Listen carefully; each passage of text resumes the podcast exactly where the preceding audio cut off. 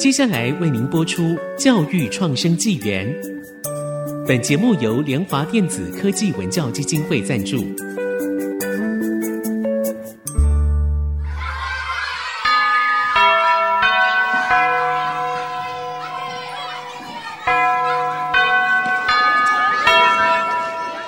起立。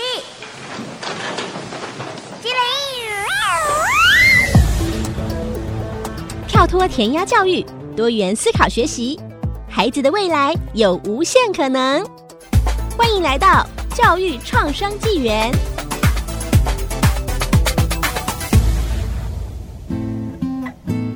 这里是 IC 之音主客广播电台 FM 九七点五，欢迎收听教育创生纪元，我是简志峰，我是赖正明。那我们的节目同步会在 Google、KKBox、Spotify 上面上架，那欢迎大家订阅跟分享。我昨天参加了有关家长的一个讨论的一个会议，其中有一个家长呢就提到说，哎，他的小朋友呢现在其实在做一些学习历程上的时候，他不知道从哪里开始，很像我们以前在讲的万事起头难，哎，老师给了很多的题目，那给了很多的探索，很多的东西，可是到底我要从哪一个部分开始下手呢？不知道峰哥有没有什么想法？其实我小时候哈很喜欢在乡下的泥土啊、水沟啊、大树旁边这样玩。这个在之前的集数其实我们有讲过，就是这一些也是导致我们对周遭好奇。但是因为过去太重视学科了，所以这一些其实老师都会讲说啊，就不要想太多，那就只是随便玩玩而已，你玩不出什么样的好成绩。但是我长大之后就发现，原来这些。一株草、一撮土、一棵树，我都会觉得很好玩。但是这里面到底可以玩些什么东西出来？所以这也是渐渐的让我觉得说，我们其实是可以把教科书里面的这些东西变成是我们平常生活里面很喜欢玩的。比如说要去探索一棵树、一株草的时候，其实我们需要知道怎么样去用 Google。然后我们需要知道说，我们如果有要深入的去查的时候，我们可以再怎么样仔细的去提问。现在很多的这些科技，包括 ChatGPT 啊，或者是病啊，这些东西其实都是我们可以做深入探讨的。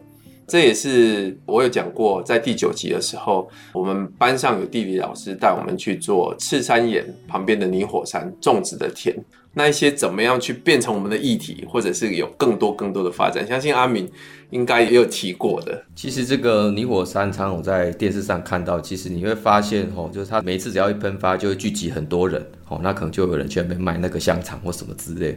可是有没有想过，那聚集这么多的人到这个地方，那其实他就是只看完，然后大家就结束。他有没有办法变成一个产值，或者是一个像光光？我们在前几期有提到的，像日本就把火山灰就把它变成罐头那样，所以这个也是一个很好的议题。有没有办法跟观光发展来做一些结合，或是这些泥火山喷出来的东西到底可以做些什么？是不是可以去观察，或者是去了解它有什么样的成分？这个其实就是一个很好的切入点。我也觉得，像日本他们可以把泥火山这种做成罐头，我就觉得蛮神奇的。因为光想我去买火山灰到底要干嘛，但是。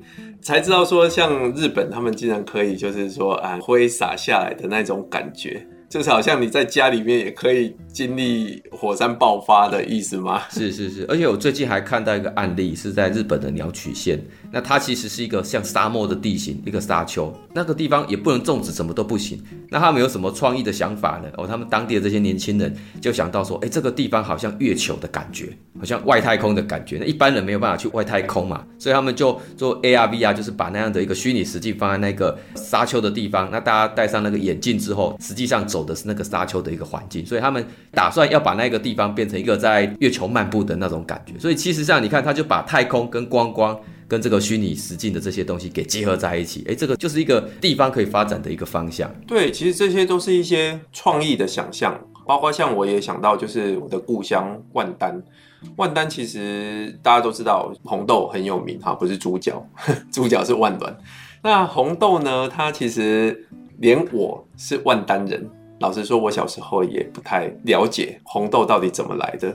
有一次，我受邀回到故乡的一所国中去演讲的时候，我看到那个农人在烤红豆啊，但是老实说，我不知道为什么要烤红豆的这个动作，所以在万丹的孩子，其实从我那时候甚至到现在，其实都是一样。我们就是进了学校，然后门就关起来，开始学国因素。但是我们学的这一些，就是为了让我们可以上都市的大学，然后工作一辈子之后，再回到乡下退休，然后才发现说，哎，原来我们学的这一些有很深的学问在里面，但是我们已经老了，没办法回去多做一些什么事了。所以我觉得这一件事情真的蛮重要，就是怎么样去挖掘地方或者是自己故乡的这一些议题。然后重点就是去解决。不知道阿敏对于挖掘议题这件事情有什么样的想法？其实周边总是有很多议题啊，所以这其实我觉得是考验到你的观察的能力哦。那如果以刚才讲到万丹的话，你有没有亲自下去看过万丹的红豆田？那你也可以用 Google 把它打开来，你看一下万丹竟然是全台湾很有名的种红豆的地方，它俯瞰下去大概是长怎么样？还有就是。红豆田是长在什么样的季节？它的基本的东西你必须要去了解，而且有些红豆现在都有它的生产履历嘛，基本上你用 QR code 去扫就可以扫到说它在农委会的资料，那它是什么时候种植下去，它的一个生产的一个状况。其实你要发掘议题之前，你必须要先观察，或者是农人他们在种红豆的规模是怎么样？他们田是很大吗？还是小小的？那他们的产量是怎么样？还有就是气候变迁，你也可以观察到。像我知道的是，这几年红豆也是因为这个气候变迁，那个产量少了非常多。你就可以想想看，那可以怎么办？然后你的创意的发想，其实就可以从这些点来切入。那当然，红豆是万丹的一个特殊的点。那每一个乡镇其实都有它特别的东西，都可以从那样去下手跟观察。光红豆的这里面的一个知识就蛮多的，而且。其实很多的农人，他们并没有去想过，说我今天为什么产量变少了，或者是怎么可以把它做成一个加工品。那我觉得新的想法这一点，其实就是孩子们应该可以去探索，然后变成他们的议题。那怎么从平常周遭的议题变成可以发展更多的想象、更多的延伸性的探讨，或者是问题解决呢？有一个叫做设计思考这样的方法，主要分成五个步骤。其实第一个步骤就是像刚刚阿明讲的，我们有没有进去红豆田里面，去摸到红豆到底长出来的那一棵树是什么样的，那种实际的那种接触的那种感觉，才是真正是最深刻，然后对这个议题开始产生兴趣。所以观察是第一步。是，而且你在观察的时候，你要运用很多种方法，比如可以跟农人对谈，那就是一种简单的访谈。那你想要知道他大概种了多少面积，你可以大概了解一下之后，回去就用 Google 的那个 Map，其实就可以拉出来，它那块田的面积是多少，可以计算出来。所以这个东西其实你应该用新的科技或是人与人的接触，去尽量收集到这些资料，那议题其实就会从里面来产生。诶，这就讲到观察完之后，怎么样确定说我们的疑问是正确的？刚阿明讲到问农人，或者是我们去查 Google。好，或者我们借由文献来探讨，那这一些呢，我们就可以更厘清我们的想法。第三个步骤，就是当我们确定了这个议题之后，就可以去想说，诶，那有没有什么比较创新的方式啊？有没有更多可以去解决问题的这种方式啊？比如说用 AR 或 VR，让在地的产业跟一些科幻的东西来做结合，这个其实都是发想。那发想呢，其实不一定要做得出来才可以去想。其实很多这种很创意的想法，都是从那种天马行空的发想来的。而那种天马行空的方法，一开始都会让人家觉得是不可能的。但是就是这种不可能，才会真的变成说，那我们有没有可能真的把它做出来？比如说，我现在就想到，假设假设啦，红豆的那个生产量就是因为气候变迁的关系，它整个产量变少。那我们是不是可以把红豆？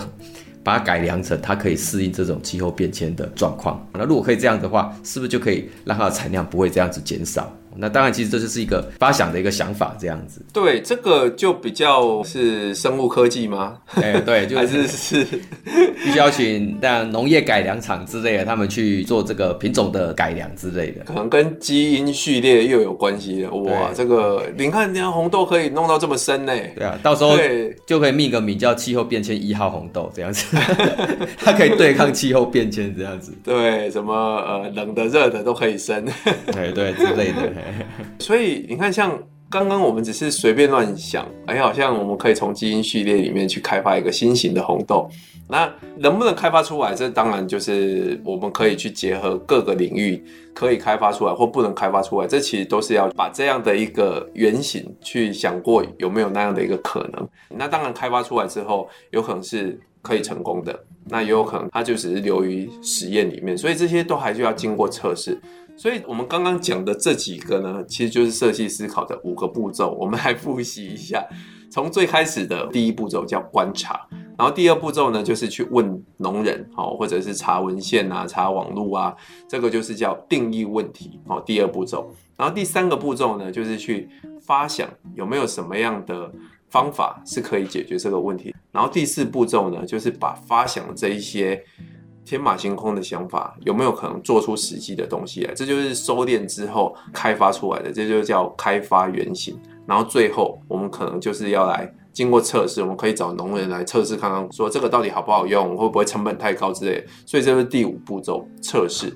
那你说，哎呀，这几个步骤我当然知道要观察，可是我不知道怎么观察，或者我当然知道要定义啊，可是我不知道怎么定义。其实这里面呢就有很多 know how。当然这个 know how 你说会不会只有你知道？不会不会。现在设计思考它有很完整的书籍都在市面上，比如说像设计思考全攻略，或者是设计思考工具箱。这几本书里面都有很多的这些方法，就很适合你带着学生，帮他们去设计这些活动，然后让他们对议题有兴趣。好，那我们稍微休息一下，待会再回来。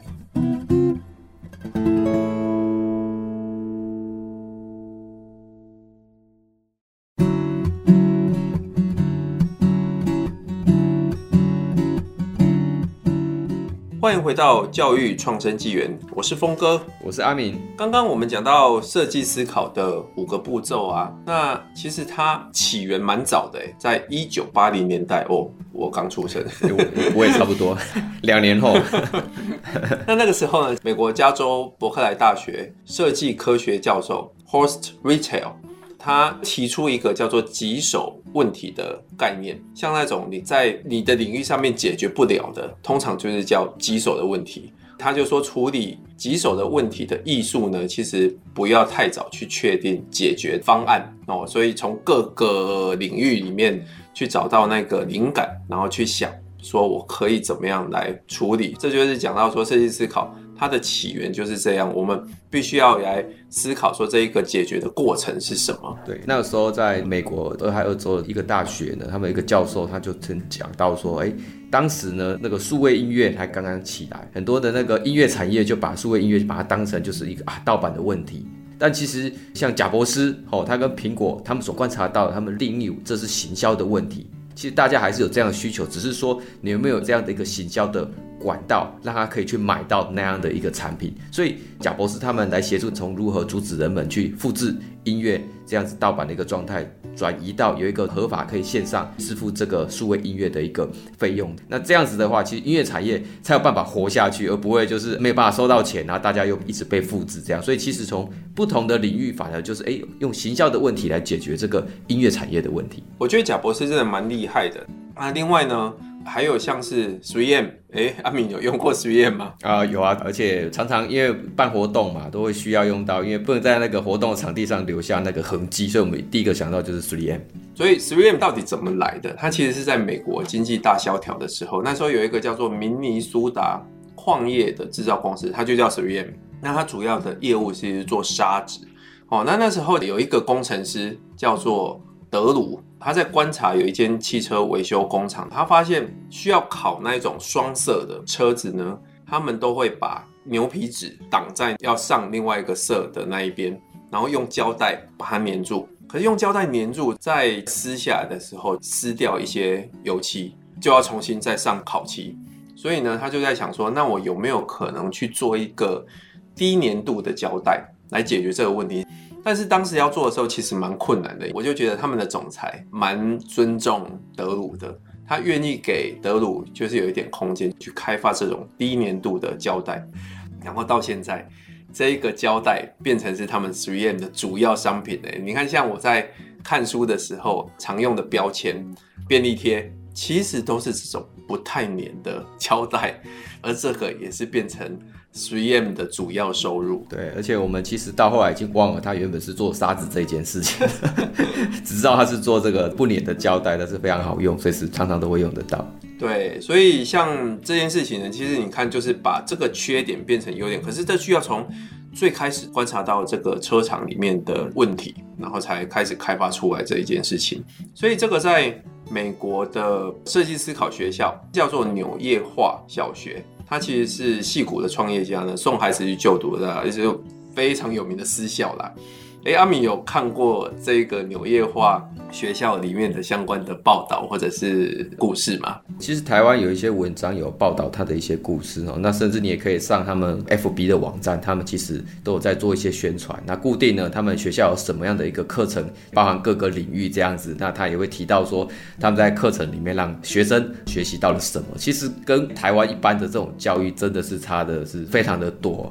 你看到什么让你觉得印象深刻，觉得差很多的？最近我看到的是他们有一个音乐的活动，那他们就会把这个不同年龄层这些学生那集结起来，变成一个像乐团那样子，就像我们音乐班这样。可是他们是其实每一个人都有不同的专长，这样。那他们有透过音乐，等于是做一个合作，而且不同的乐器要能够一起演奏，其实是要非常的协调哦，就像是一个 team，只是说他是用音乐去去呈现，所以他们其实很注重这样的一个团体活动。嗯。我倒是没有看到音乐这一部分的，但是我有看到他们校舍里面班级上面呢，其实很多看起来就是像工厂，像是机械工厂里面的这些所有的工具，包括像电钻、砂轮机、电锯或者是喷漆机。你知道在台湾真的，一般家长可能公益教室对就会觉得说，哎、欸，很怕小孩子弄到这些东西，因为危险。可是美国的家长或者是美国的这种学校。他们就会觉得说，你就是要让孩子去碰触这一些，然后要让他们知道说这些东西要怎么样安全的使用，知道怎么样去生活的这种工具。而从这边，你就可以去想到很多的问题上面的解决，包括像是课程的设计里面，他们没有分学科，他们会做专题。诶，专题我们刚刚讲到，台湾的都找不到专题，可是他们。所有的学习都是专题。我有看到一个例子，就是在讲说，如果小孩子要解决缺水这件事情呢，老师会带着这个小孩把问题分成一小块一小块哦，所以可能孩子他就是从最开始的去想到说，那我少用水就可以解决缺水的问题啦。那怎么样少用水呢？他们有想过说，要去说服这些小镇的人少冲几次澡。诶，像我有时候夏天 一天就是冲两三次的，诶，这种就是要被说服的。那他们就会想说，那我是不是可以透过比如说像社群的平台啊，哦，或者是提高公众的这种意识？你看，像这些，它就是透过大问题去切割成小问题，然后一步一步的来解决。跟台湾的状况一样，就是我们也是缺电嘛。那这我们常常一直在讲，那是不是在盖更多的电厂，或者烧更多的这个煤炭之类的？其实我们应该也要来思考说，我们如何来减少用电，或者是说服大家，让大家养成这样的一个习惯。其实也是一个，就他们刚才所要带着学生来学习跟说服大家的一个方法。是，那其实像纽约画这种学校啊，在美国其实蛮多的。然后最让我讶异的呢，就是。他们从一年级到九年级没有拿过成绩单呢。呃，像我的小朋友可能常常就有平时考，然后再有期中、期末考。然后虽然现在没有排名的，可是常常就会有说，哎，那个几分到几分的这个区间有多少个啊？像我小孩常常就不小心就是到呃最后区间。我好了，我我是比较没有在看重成绩这一块，我觉得学习的乐趣比较重要啦。那但是我就觉得像这一点，真的他就可以让孩子和家长知道说。我的孩子其实并不需要那么的去看重成绩。那你说，哎，不看重成绩怎么办？其实他们有一个就是不定期的去收到直化的描述信。哎，质化的描述信，我在台湾在新课纲当然也有看到，可是常常就是一两句，没有太多。可是他们常常就会收到一份二十页的描述性的评语。哎，我觉得真的很不简单的你。班上有那么多小孩，然后你二十页写出来是针对一个小孩，这真的非常不容易耶。对，你其实对比台湾的状况，我们反而是量化的。像峰哥提到的，常常就会收到平时考啊、期中考、期末考的成绩，可是对于直径的这个评论反而是很少。那我觉得他们这样的一个模式其实非常好，透过这个直线的描述，可以让你知道说，哎，这个小孩子在这过程当中他学习到了什么，或者他遇到了什么样的困难。其实这个我觉得远比打那个成绩还要再困难，因为你光要写那些字，就要老师对于学生的观察非常的了解，才有办法写得出来。真的，你叫家长说你为自己的孩子写个二十页的描述性评语，可能没有家长写得出来。所以我常在想说，台湾一直在讲少子化，少子化，可是，一般有二三十个孩子，然后你要不定时的写这种二十页的描述性评语，这真的也不太可能。所以我觉得降低生师比。比如说，一个老师带十个以内的学生，那我觉得，哎，这可能就有办法去写出这么长的一个直化的评语，而这些直化的评语，其实才是真正细部可以让家长。去知道说我的孩子有什么样的成长，有什么样发展的潜能。对，其实以前我在大学带学生社群团队的时候，在期末的时候就会写类似像这样子的，然后就会写说每个专题他们大概做了些什么，然后遇到什么困难。只是说没有像他写到二十页这样子 这么大的规模，但是大概也是这样的一个模式啊。好，那我们要来总结一下了。今天我们讲到设计思考，提到设计思考的五个步骤，从京剧场域去同理观察。然后定义问题、发想到原型制作，最后去测试。然后我们有举了 3M 的一个例子，然后也有举了像纽业画这样的一个学校，他们从专题里面去找知识的学习，而不是把知识变成学科。我觉得问题导向的解决学习这件事情，他们的问题就会变得很大。比如说帮助社会、帮助世界，而不是像我们的问题就是在解决数学、国语部首是怎么样啊？所以我觉得其实大家可以去好好思考，像教育这一点可不可以跟设计思考结合？那怎么样去结合才可以让孩子的学习真的是帮助到我们的社会的？好，那今天就进行到这边了。你如果对节目有任何的建议或指教，欢迎到 IC 之音网站留言，Apple Podcast 也不要忘记给我们五星评价。教育创生纪元，我们下周见。本节目由联华电子科技文教基金会赞助播出。联华电子科技文教基金会以行动播撒教育种子，支持地方创生。培育新时代必备的能力。